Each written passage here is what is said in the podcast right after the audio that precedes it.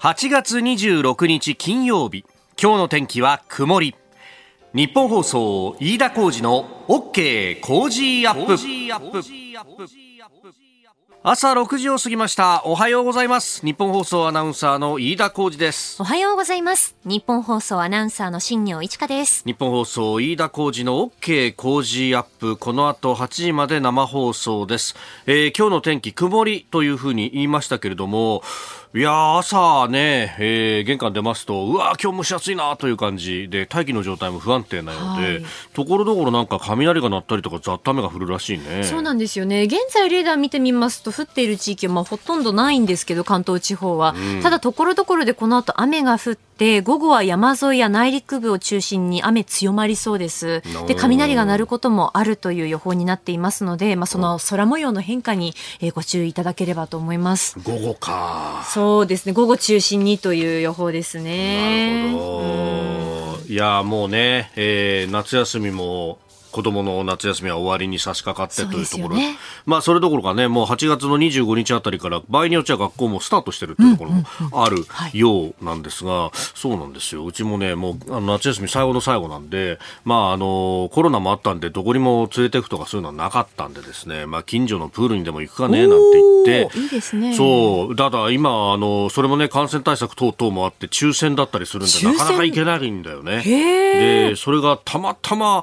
えーー、当たったんで、そう、今日行こうかどうしようかってところなんだけど、でも、雷が鳴るってなるとね、ちょっとね、えー、有楽町の外もなんとなく今日は暗いな、とね、ね、うん、えー、いう感じでありますが、えー、コロナの夏ということでね、本当いろいろメールやツイッターいただいていまして、ありがとうございます。ます。で、そんな中でね、あの、いろいろいただいているんですが、あ静岡富士市広町さんという方、53歳の男性の方ですが、えー、昨日夕食の後に YouTube を見ていたら、とあるチャンネルでコロナ感染者に支給される食料について病気療養中にカップ麺やビスケットお菓子っていかがなものか。病気療養中ならば不適切じゃないのかという動画がありました、まあ、そうは言っても生物や食材は無理なのは分かりますが当事者の飯田さんどう思われるでしょうかと、えー、私はあこの方はですね、えー、隔離者に食事を与えるだけでも上等じゃないかと思いますが言われてみれば震災の非常食じゃないし子供が家から出られない時に食の楽しさも得られないのは酷ですよねと、まあ、だからといって行政にも他に手段はないんでしょうかといただきました。ね、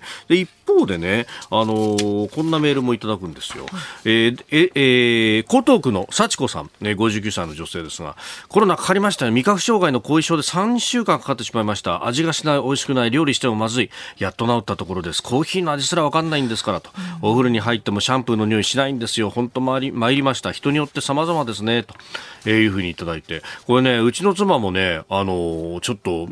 嗅覚がなかなか戻ってこなくてっていうのがあったんだけど、はい、でそういう時にこのあのカップ麺だとかねビスケットだとかが不適切じゃないかって言われるんだけどあのレトルトのものであったりとか結構味濃いめのものが多くてでこれ味濃いめ多いなと思ったんだけどやっぱ嗅覚が戻ってこない人とか味覚がちょっと戻ってこない人とかね療養中は特に、まあ、発症直後なんでそういう場合には結構あのカレーとかねそういうものの方があまだ匂いがするとか。感じることができるんで、いや、あのね、詰め合わせっていうのは、実は意外とよく考えられてるっていうか、まあ、それはね、あの、パッと見た感じだと、レトルトが多くてなんだっていうふうに思うのかもしれないですけど、当事者として思うとね、はい、よく考えられてるよなと。うん,、で、あの、野菜ジュースとかが入ってたりなんかして、いや、これもね、確かにあの、家で10日も、こう、ある意味こもって生活をするとなると、一番恋しくなるのは生鮮品なのよ。そうですよね。で、野菜が足らないなっていうのはやっぱりなんとなく体が欲するところがあるんで、はい、あそういうところも一応ケアしてるんだなと。まあもちろんね、そのえー、市販の野菜ジュースだとかっていうのも、例えば糖分や塩分がね、多いっていうような話もあるので、そこはバランスだとは思うんだけど、でも、やっぱ、こう、だんだん改善されてるっていうのは、やっぱこの3年間で、いろんな、おそらくね、いろんなことを言われたんだと思うんだけど、まあ、あるなという感じがありました。まあ、これはね、もう本当、症状によってもね、いろいろ人によって違いがありすぎるところがあるんで、ね、えー、引き続きまた、メールやツイッターでお寄せいただだければと思います。ね、えー、メール COZY 工事アットマーク 1242.com ツイッターはハッシュタグシャープ工事1242です。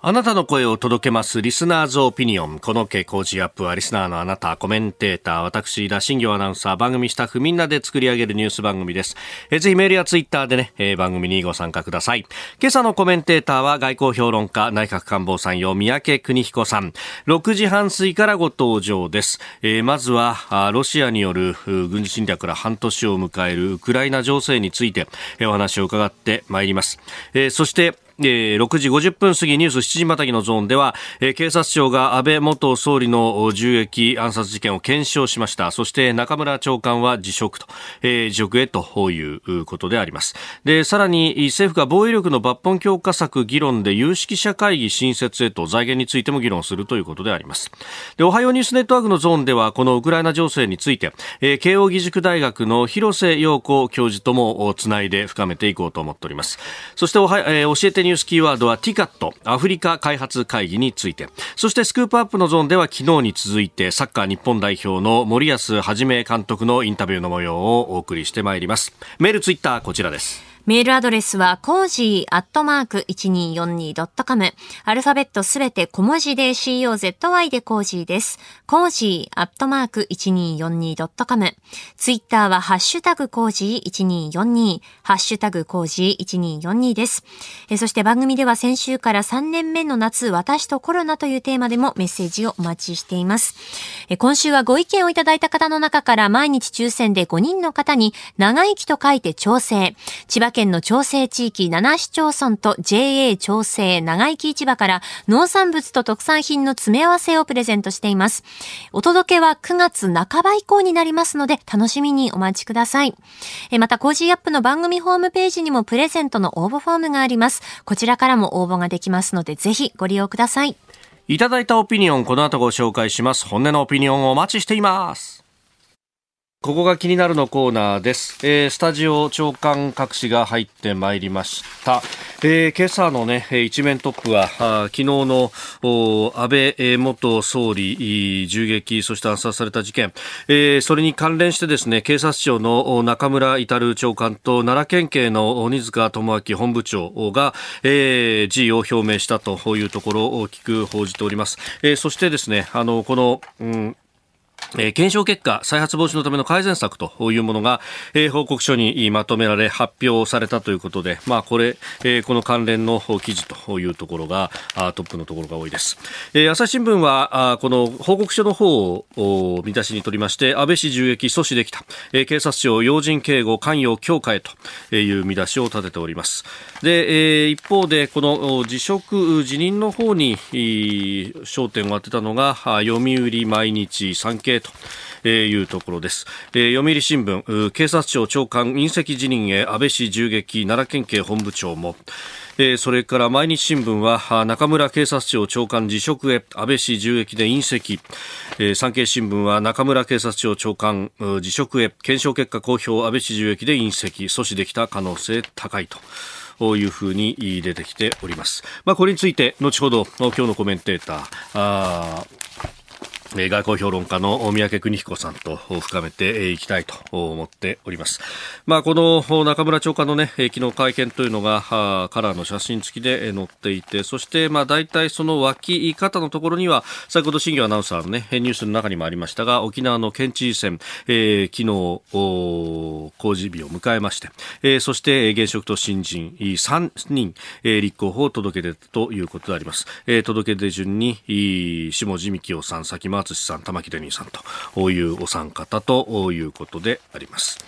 えー、そして気になる記事なんですけれども、あの月例経済報告が昨日出てきたというのがあって、まあ、あの経済面などでですねそれほど大きく報じられてはいないんですけれども、まあ、あのどちらかというと日本国内の判断に関しては緩やかに持ち直しているというような判断を、うんまあ、持ち直しの動きが見られるとか、えー、しているんですが一方で海外の景気の下振れが景気を下押しするリスクになっているという警戒感を示しております。まああの国内に関しても内需がどこまで、えー、振るっているのかというと、これはなかなかこう厳しいところもあると、こういうことも数字などを見るとですね、まだまだ、あ完全に回復しているわけではないというところがあるんですが、まあ、それ以上に、うん、例えばアメリカでこれから先利上げがどうなるんだであるとか、まあ、アメリカやヨーロッパはあコロナの後にかなり、えー、需要がこうフル回転して、うん、一時的に景気が良くなったんだけれども、一方で、えー、供給の方があの芳しくないということでインフレが進んでしまった。これに対して利上げをしなければ、あこのままいくと大変なことになるんで、えー、利上げをするとなると、うん、えー、景気があ落ち込んでしまうと。まあ、それが、まあ、アメリカが風邪をひくと、アメリカがくしゃみをすると日本が風邪をひくみたいなことになってしまわないかというところが懸念されているようです。で、そこでアメリカの利上げがどうなるかっていうところがこれから先の焦点になりますが、えー、注目されているですね、えー、アメリカのカンザスシティ連銀主催の国際経済シンポジウム、通称ジャクソンホール会議というものが現地25日からアメリカの西部ワイオミング州で開かれるということで、まああのまあ、かつてはですねこの専門の学者さんとそれから中央銀行の幹部が集まって専門的な金融政策の話をするという非常に学術的な会議だったんですが2010年にですね当時のバーナンキー FRB 議長が、えー、金融緩和量的緩和の第2弾 QE2 というものをやるんだと、えー、とにかく景気を下支えするために、えーもう、利率に関してはもう下げられないところまでギリギリまで来たんで、ここから先は、あ量的緩和と、市場にお金をどんどんとこう流し込んで、えー、それでもって金利を低く抑えて、えー、そして経済を喚起していくと、こういうことをやるんだっていうふうに大々的に発表したんで、そこからですね、この、特にアメリカの金融トップが、えー、何か大きな発言をする場のようなね、えー、形になってきています。で、えー、今回 FRB のパウエル議長の演説というものがですね、えー、26日現地午前8時、日本時間だと、えー、26日の午後11時と、だから今日のですね、まあ、深夜から、えー、だから明日の朝にニュースになってるだろうというところなんですが、ここで、えー、利上げを本当にどうしていくんだと、まあ、6、7月2ヶ月連続で0.75%の大幅利上げをやったんです。で、8月って、あの、定例のこの政策決定会合がなくってですね、えー、次は9月の21、20、20日21かな、にまで、えー、待たされるということがあるんで、ちょうどその真ん中のタイミングで、パウエルさんが何を言うかによってですね、こう変わってくると。まあ、で、えー、これを前にして市場もなんとなくそわそわしていて、今は売り買いもね、あの、小幅な値動きにとどまっていたりだとかっていうことが続いているわけなんですが、まあ、あの、引き締めに行くんじゃないかというような、えー、話もあり、で、一方で、経済指標が少し悪いものが出ると、あ、やっぱり利上げはそんなにやらないんじゃないか、みたいなところもね、えー、出てきたりなんかいたします。まあ、いずれにせよですね、えー、今週の末、そして、まあ、来週の頭、ね、日本の市場に直接影響が出るのは、まさに月曜日というところで、えー、須田さんやね、えー、宮崎哲也さんがそれに対してどう言うかっていうところも注目していきたいと思います。ここが気になるでした。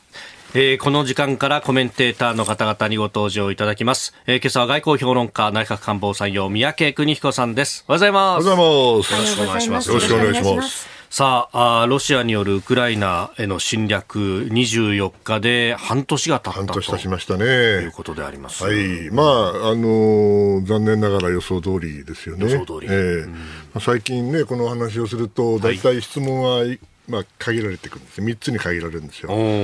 まず、いつまで続くんですか、はい、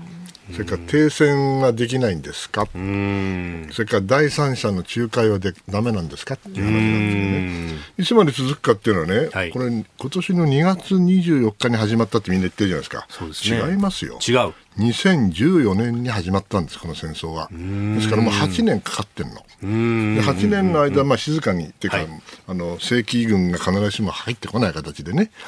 ハイブリッドというか、まあ、はい、グレーゾーンというか知らんけど、えげつなくやったわけですよ、ロシアが。しかし、今度は本格的な正規軍を投入してやっただけの話であって、はい、戦争自体は8年も続いてるわけです。それがね、1、2か月で終わるわけはないんですよ。あ2014年というと、まあ、クリミアを、えー、併合して、併合。えー、そして、ドンバス地域のね、はい、一部を、まあ、占領して、えー、そして、まあ、その、一部にしちゃったわけですけどね、えー、まあ、それはさておき、えー、その問題はいつまでやるかというのはね、これみんなあの、勘違いをする、勘違いではないな、失礼な言い方をしてはいけません。うん、その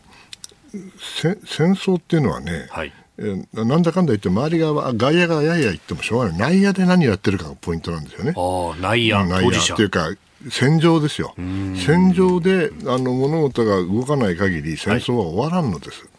そして、これいつも申し上げていることですけど、戦争っていうのは、負けそうだなと思ったら、じゃじゃあそうすると停戦しなきゃとか思うわけですよね。プーチン全然負けるつもりないから、はい、勝ってるつもりですから。えー、ね、そして、その後じゃあ、ゼレンスキーさんはどうかって、一時、ね、危なくなった時には相当心配しましたけど、はい、今盛り返してますからね、えー、ここでね、ロシアと妥協でもしようもんなら、せっかくの英雄が裏切り者になりますよ。そう考えたらね、彼もやめられない。はい、だから戦争は続くんです。当たり前の話です。停戦協定なんてね、これ破るためにあるんだよ。破るために、ね、破る、もう大体停戦協定がまともに一発で決まった試しなんかに、私の知る限りほとんどないですよね。じゃあ、その停戦は、はい、できる、できないと、当事者だけではね。えー、そうするとどうしても第三国と第三者による仲介はどうなのと、はい、こういう話になるんだけど、これはね、うん、まあ、簡単に言うと、小国同士が戦っていれば、最後は金がなくなるか、エネルギーがなくなるか、えー、なんかなくなって、できなくなるから、はい、そこはあの大親分がやってきてですね、はい、おでおでおでと、これやればね、シュンとなるわけですよ。ところがね、今回、大親分がやってるわけですよね。ロシアとしかもロシアはね、はい、エネルギー、資源を持ってるわけです。イラン・イラク戦争分かる通りね、あれ8年かかったでしょ、そうですね、はい、資源を持っている国はね、ええ、お金入ってくるの。ブラックマーケットから。はい。ですからや、やめられ、やめる必要ないんで、やめられない、だから続けられるんだ。うん、ね、で今回は、その、あの、大親分が、しかもエネルギーを持っている、はい。ね、で核兵器を持っているプーチンさんがいるわけだ、ね、じゃあ、アメリカ、それを、ね、ねじ伏せることができるのは、うん、これはもうアメリカだけですよ、でもアメリカは間接的に関与してるじゃないですか、はい、どうやってやめるんですか、それはもうトルコだろうが、イスラエルだろうが、国連だろうが、こんなもん、効果私はないと思いますね。結果的に戦場で何かが起きて決定的になって、どっちかが、あ、負けそうだ、それじゃあそろそろなんとかせなあかんなと思ったときに、うんうん、ようやく第三国、特に国連が出番が出てくるわけで、はい、それまでは国連はやっぱりお静かに回らざるを得ないかなと思ってます。うん。そうすると、まあ、この先もまた年単位で続く可能性も。年単位かどうか分かりませんけど、少なくともあと1年は続くでしょうね、出したらね。えー、まずはこのウクライナ情勢について、えー、お話をいただきました。三宅さんには今日も8時までお付き合いいただきます。よろしくお願いします。ここでポッドキャスト YouTube でお聞きのあなたにお知らせです。ラジオ局ニッポン放送飯田浩司の OK コージーアップ週末増刊号を毎週土曜日の午後に配信しています。1週間のニュースの振り返りこれからのニュースの予定。今週の株式市場のまとめと来週の見通し。今注目の銘柄を深掘り解説してお送りしています。後半にはコージーアップコメンテーターがゲストと対談するコーナー。今月はジャーナリストの有本香さんと麗澤大学客員教授の西岡力さんの登場です。北朝鮮による日本人拉致問題日韓関係などをテーマにお話を伺います。週末もぜひチェックしてください。あなたと一緒にニュースを考える飯田浩二の OK 工事アップ、えー、この時間からコメンテーターの方々と7時をまたいでニュースを掘り下げてまいります、えー、今朝は外交評論家キャノングローバル戦略研究所研究士官三宅邦彦さんです。引き続きよろしくお願いします。まえー、まず株と為替の値動きをお伝えしておきます。25日のニューヨーク株式市場ダウ平均株価は前の日と比べて322ドル55セント高い。3万3291ドル78セントトで取引を終えました。ハイテク銘柄中心ナスダック総合指数は207.74ポイント上がって1万2639.27でした。一方円相場は1ドル136円50銭付近で取引されております。えー、アメリカの経済指標が支援材料となる中、ハイテク株主導で、えー、続伸したということであります。まあ、また、パウエル議長のね、えー、公演を目前に控えて、まあ、売りの持ち高を買い戻すという動きも活発化したというようなことも出てきております。えー、ではあ、この時間取り上げるニュース、こちらです。警察庁が安倍元総理の銃撃を検証中村長官が辞職へ安倍元総理大臣が参議院選挙の演説中に銃撃され暗殺された事件で警察庁は昨日奈良県警の不十分な警護計画や現場の警護員間の意思疎通の不徹底など複合的な要因が重なったとする事件の検証結果をまとめました。これを受けまして中村至警察庁長官は人心を一新する必要があるとして辞職の意向を示しております。また奈良県警の鬼塚智明本部長も辞職を表明しておりますまあ、報告書のこのが表明と出たのがあ昨日であったと、まあ、事件が起きてから1か月半余りが経ってというところであります。まあね、今日の新聞にも一面トップで書かれてますよね、はい、まあ、いろんな批判があるのはもう当然なんですけれども、うん、まあ今日はね、はい、えー、元公務員の独り言をね、ちょっと言わせていただきたい、まあ、いろいろご意見あるかもしれませんけどね、私はね、役人をや始めた時からずっと思ってたことで、はい、それはあの出処進退ですよね、まあ、これ政治家もあの経済人もみんな同じだと思いますけど、うん、出処進退すなわちどうやめるか、はい、ね、これがあのやっぱり一番大事なことだと思います、その人の、うん、価値を決めるという意味でね。はい、で役人の場合はあの自分で出世することはできないから、ええ、ね、決め自分が決められるのはやめることだけなんですよ。ですからこれもいいある意味であの官僚の美学だと私は思うんですけどね。はい警察というのは、これ警察だけじゃなくて、官僚組織ってみんなそうですけど、基本的に組織ですよ。外務省は必ずしもそうじゃないんだけど、組織。組織。個人プレーより組織、えー、そうですね、うん、良くも悪くも組織なんです。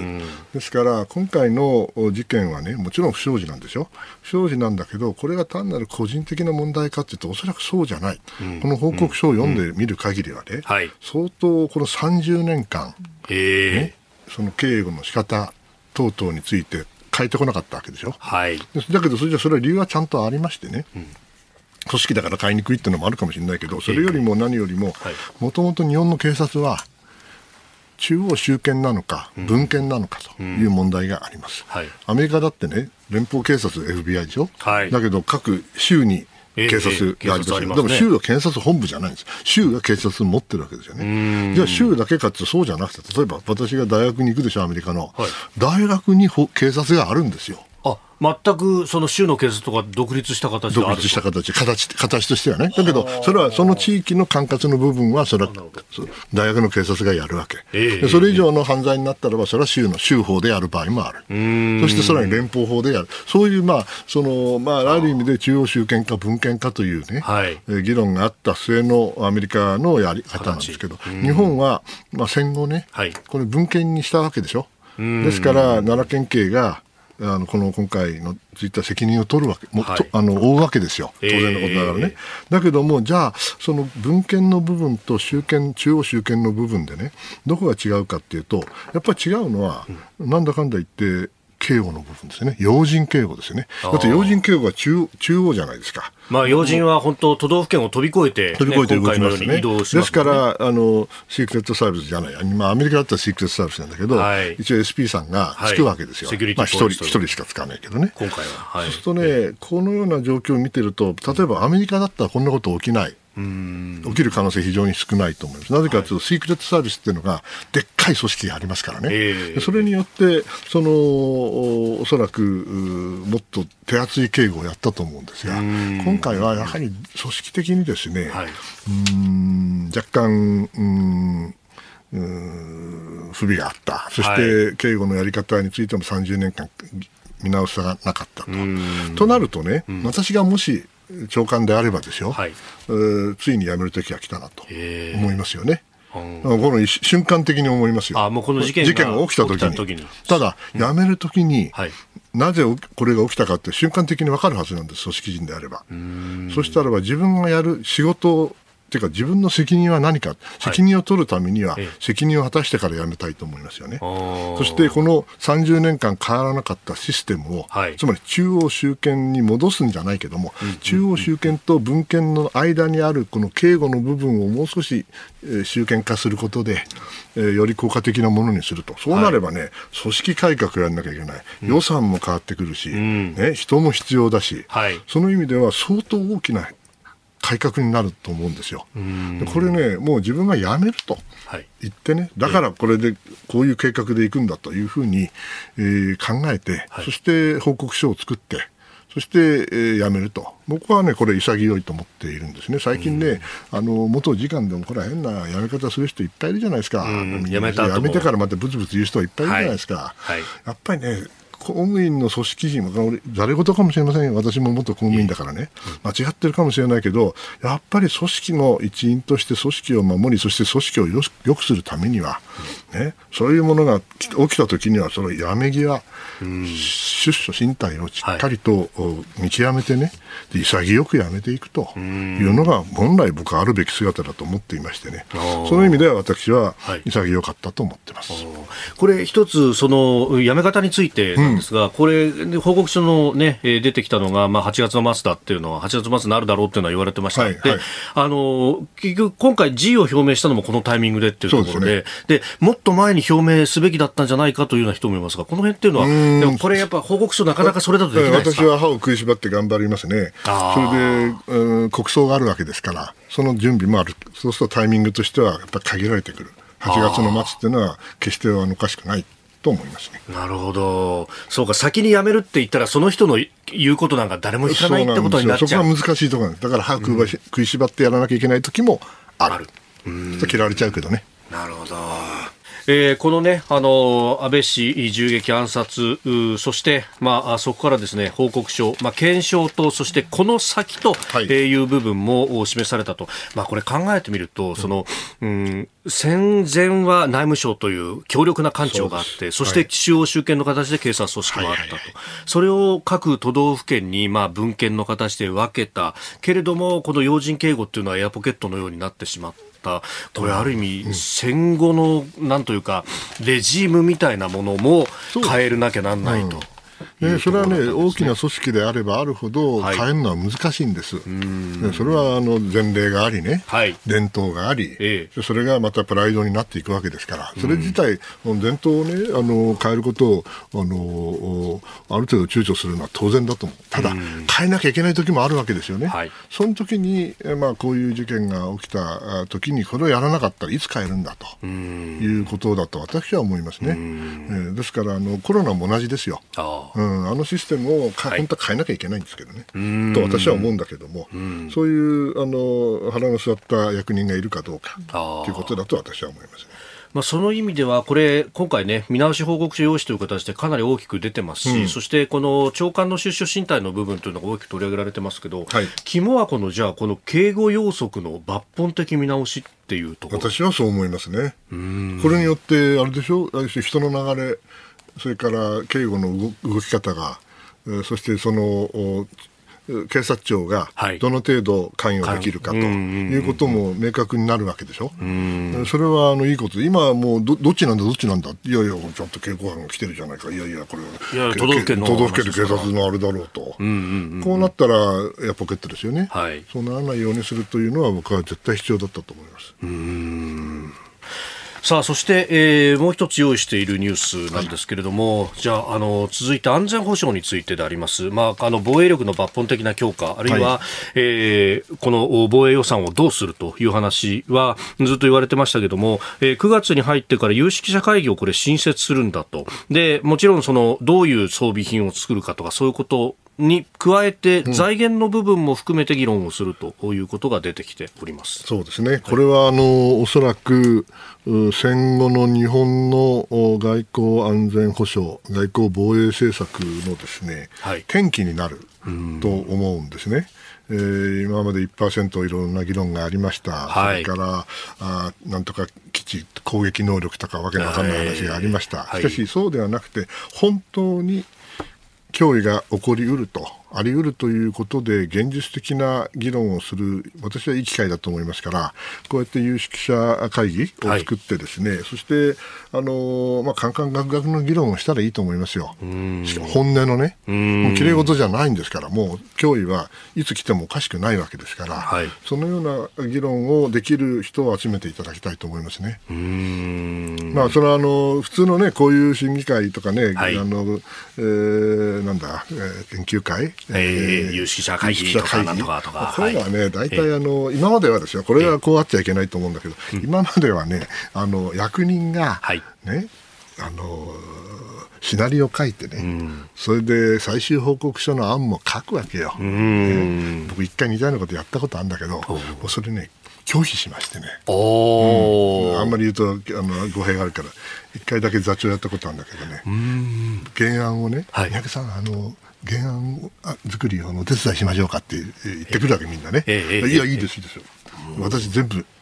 一人で書いて、はい、で委員だけに見せてそれで報告書を出しました。すごい嫌な顔されたけど、やっぱりね、有識者会議を本当にやるなら、座長さんは自分で鉛筆舐めて書いてください。ああ、うん、じゃ逆に書ける人をきちっと座長に選ばないと。そうです。えまあ、あの座長は、あの、必ずしも書ける人を何人か中に入れてください。そして本当の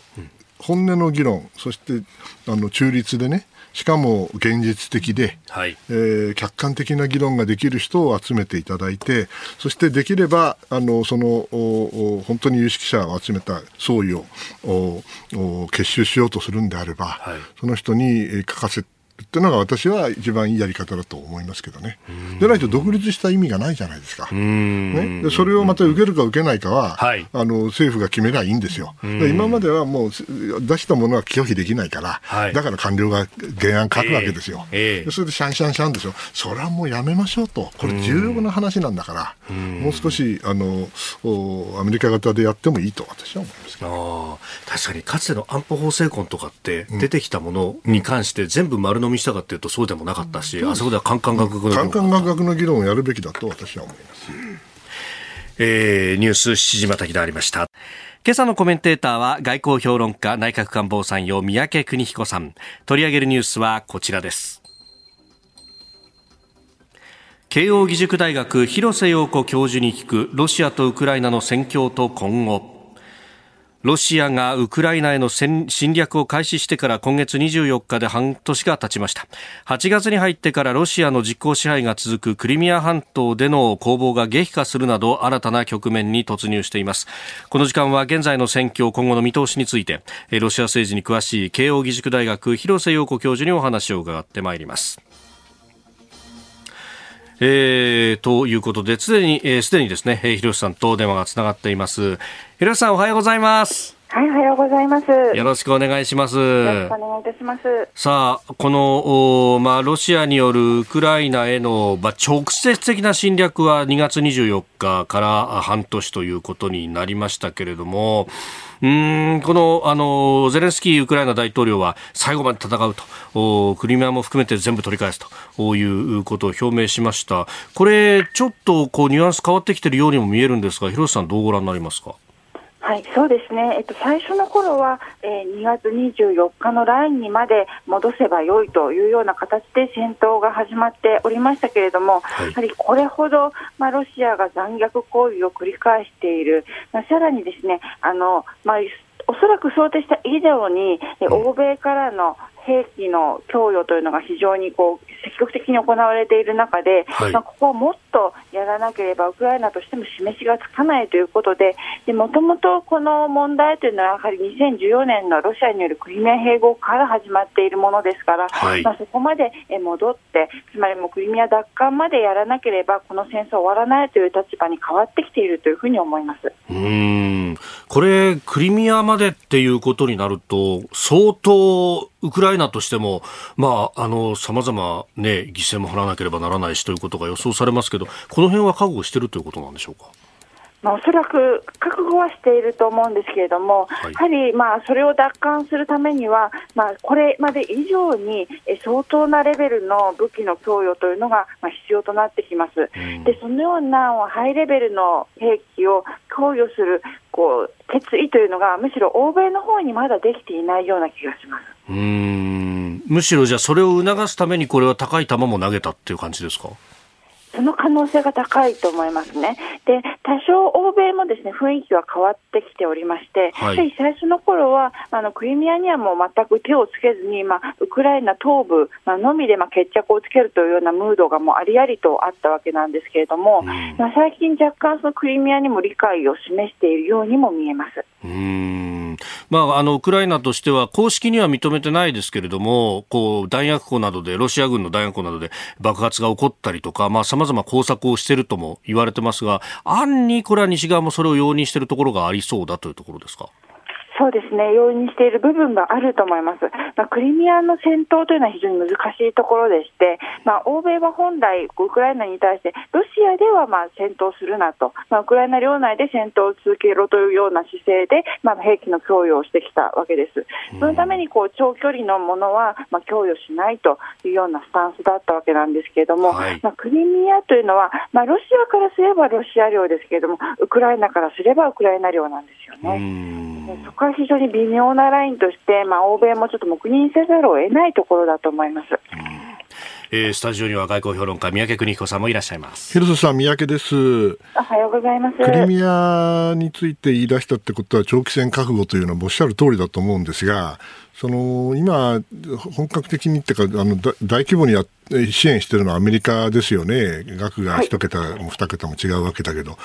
僕鍵はやっぱりドイツとフランス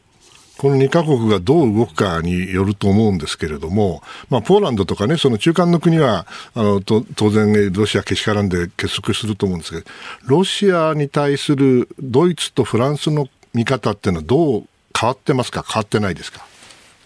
ドイツはまあ結構変わっているというふうに思います。でただ、ですねドイツもあのこれからあの冬になってエネルギーの問題がさらに深刻になってくると、まあ、国民世論によってもっと緩やかにならざるを得ない可能性というのもあって、まあ、ドイツはちょっと今後あの要注意で見ていかなければいけないと思いますでフランスは比較的状況変わってないと思うんですけれどもフランスもですねあの明確に、えーまあ、のウクライナを支援するまでの、まあ、決意はまだできていないと思いますね。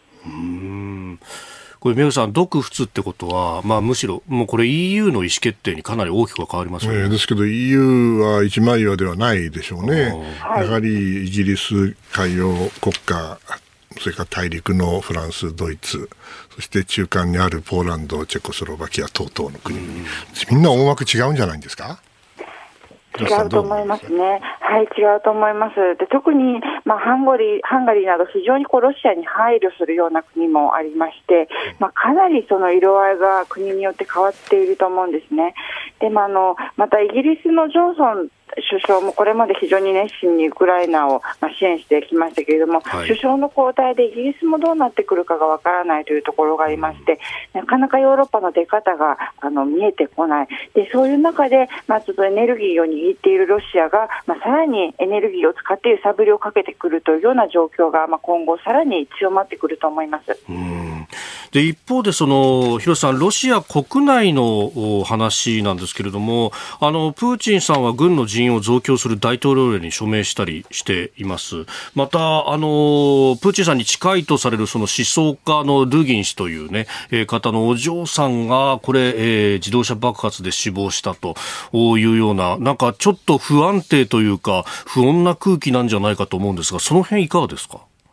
はい、非常に不穏な空気があると思いますね。で、この状況というのは決してロシアにとってはこう望ましくなくて、本来であれば、はい、このような、まあ、テロみたいなことが国内で起こるということは、まあ、国内の統制ができていないと言っているようなものですから、まあ、避けたい状況だったと思います。で、おそらく、まあ、非常にこれ今、政権にとってマイナスなんですけれども、はい、このマイナスの状況をいかにこうプラスに持っていくかというところだと思うんですね。で、そこで、まあ、あのおそらくあの犯人、本当はウクライナ人人ではないんですけれども、ウクライナ人があの、まあ、ドゥーギン氏の娘を暗殺した犯人であるというようなストーリーを作って、で国民の反ウクライナ意識を高める状況に持っていこうとしているように見えます。うんこれ、そのウクライナは長期戦も覚悟の上でという話がありましたが、ロシアとしてはどうなんですか、長期戦覚悟してるんですか？はい、まあ、ロシアにとってはむしろ長期戦になればなるほど有利だと思いますね。うん。というのは、やはりもうウクライナを支援することによって、あの制裁のまあ返り血を浴びている国がどんどん疲弊してきています、でそれをこう狙っているのが今のロシアだと思いますね。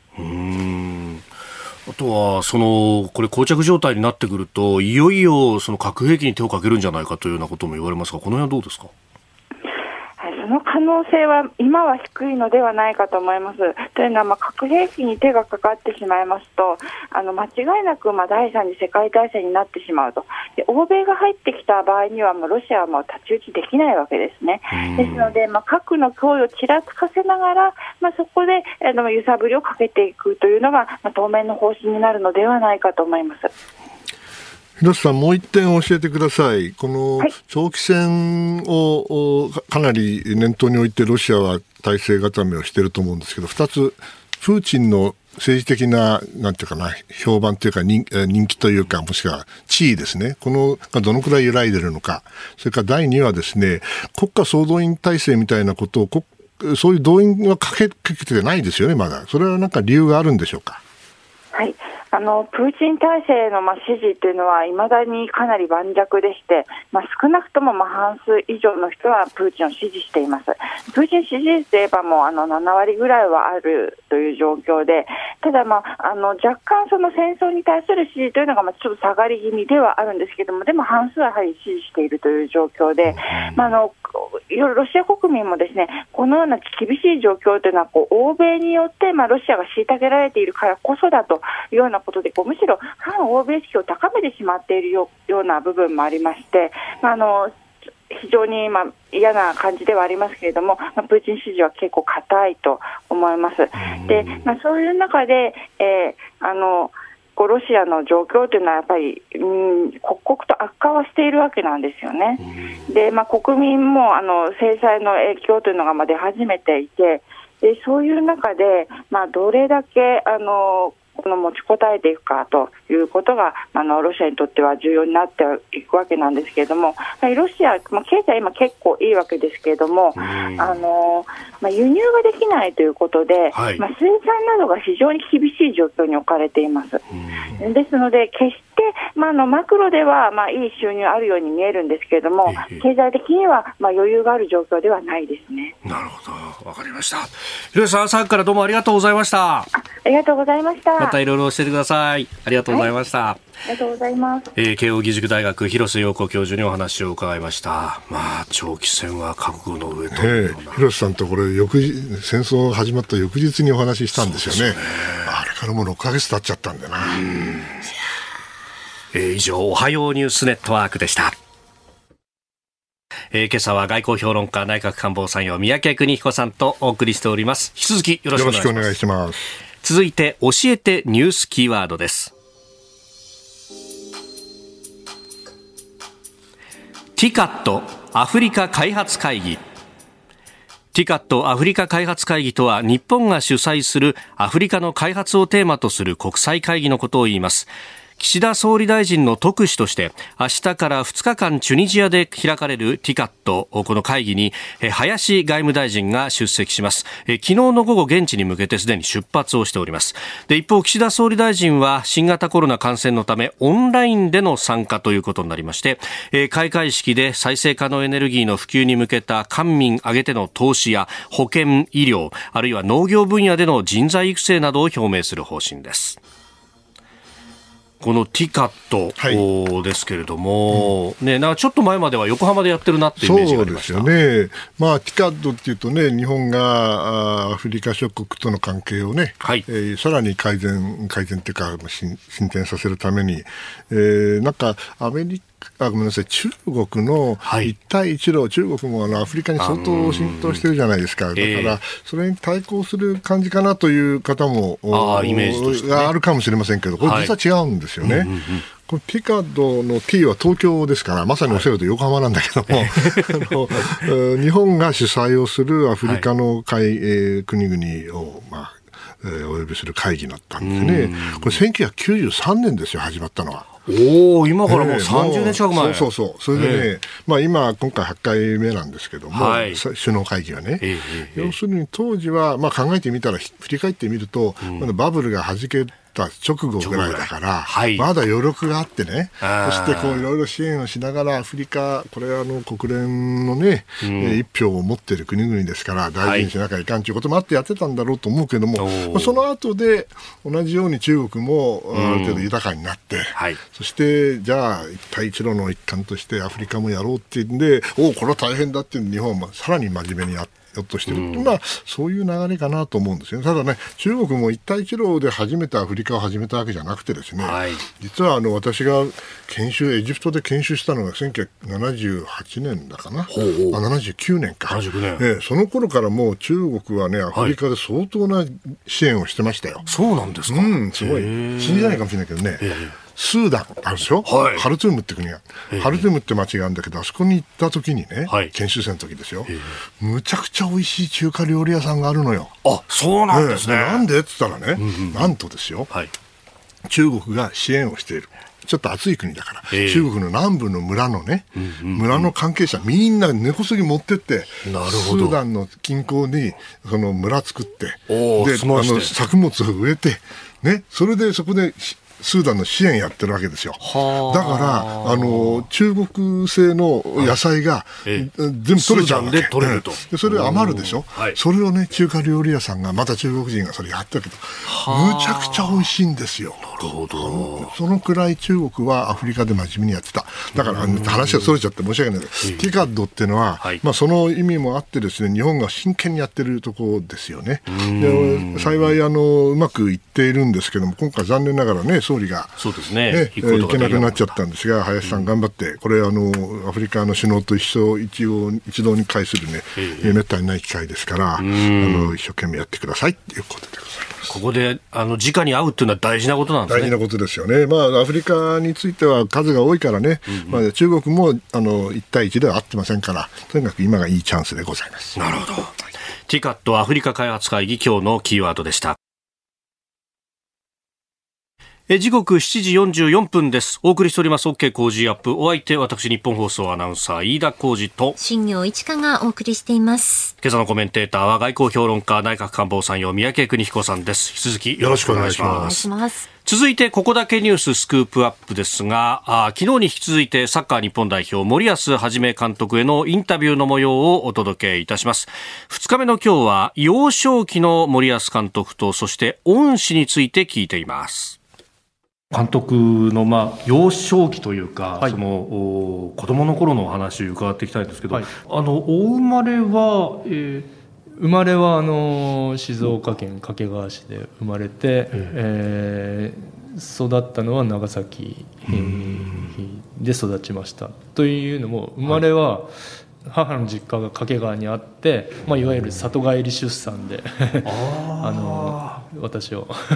出産してくれ産んでくれたので、はい、そこで出生地は掛川ということになってます、はい、なので生活してるのはあのほとんどこう長崎で、はい、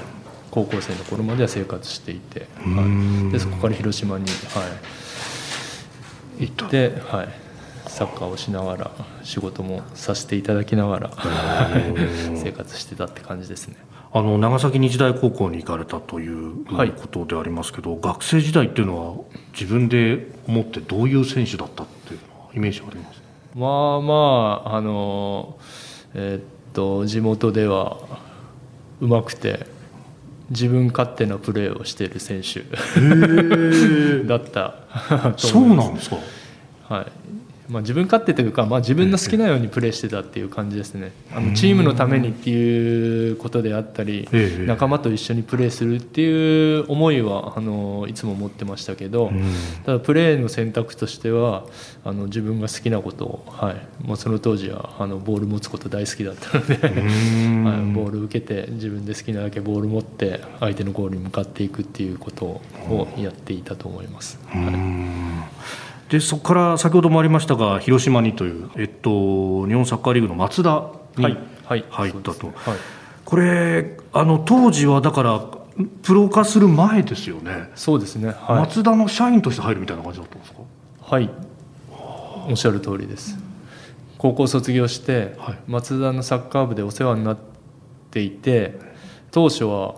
松田のあの社員として、えー、松田のサッカー部に入る予定だったんですけど採用枠が減らされてしまって私がちょうど入る時に。あのその当時6人、えー、新人として、はい、えー、松田のサッカー部に入ったんですけど5人は松田の本社採用で入って私はそこに漏れて、はい、えー、とその当時の松田運輸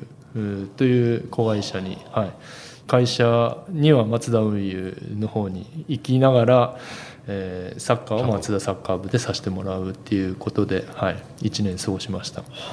で頑張って、はい、実力が認められたら本社採用に してあげるって言われて、はい、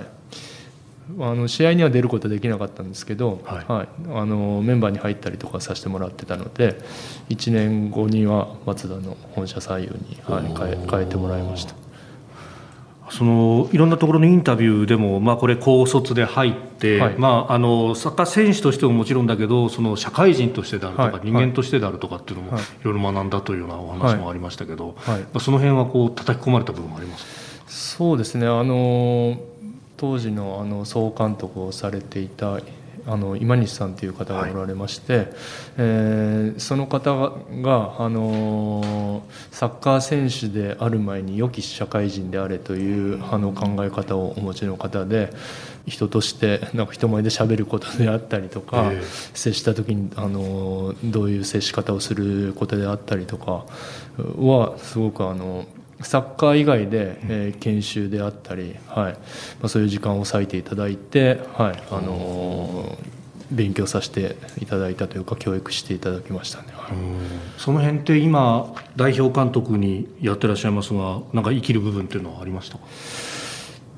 あると思います、はい、あのそこはまずは、まあ、サッカーをやっている上でもあの日常生活している上でもあの自分一人だけじゃないんだって周りの人からあの支えられて自分がいる。そしてあの組織としてチームもあるしで生活の中でも家族であったりあのいろんなコミュニティの中で自分がいる。でそこで人を尊重して、え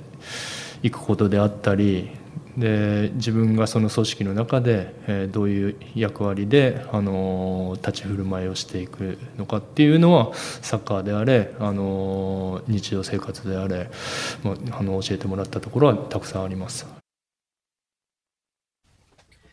えー、森保監督のね、えー、インタビューの模様、2日目お聞きいただきました。まあ、その幼少期の話から、えー、プロ化する前の松田。に入ったと、はい、ね、松田の子会社採用だったという話。そうなんですよね。あの、うん、ツイッターもガレオンさんからあ最初グループ企業だったんだという反応もいただいてますね。いやこの辺りがなんかあ社会人時代の、うん、まあ今もね社会人野球とかもそうかもしれないですけど、はい、でもやっぱそうするとこの組織人としてのこう育ち方みたいなものもあったわけですね。そうですよね。やっぱり社会人でないと、はい、指導者になれないですよね。あ、うん、それがちやほやされてチャランプランな人はいないと思うけど、うんうんうんうん、そういう傾向があるとどうしても人はついてこないですよね。ですからその意味では素晴らしい方にお会いになったなと。うん、こういう人がいるかいないかって人生変わりますよね。ね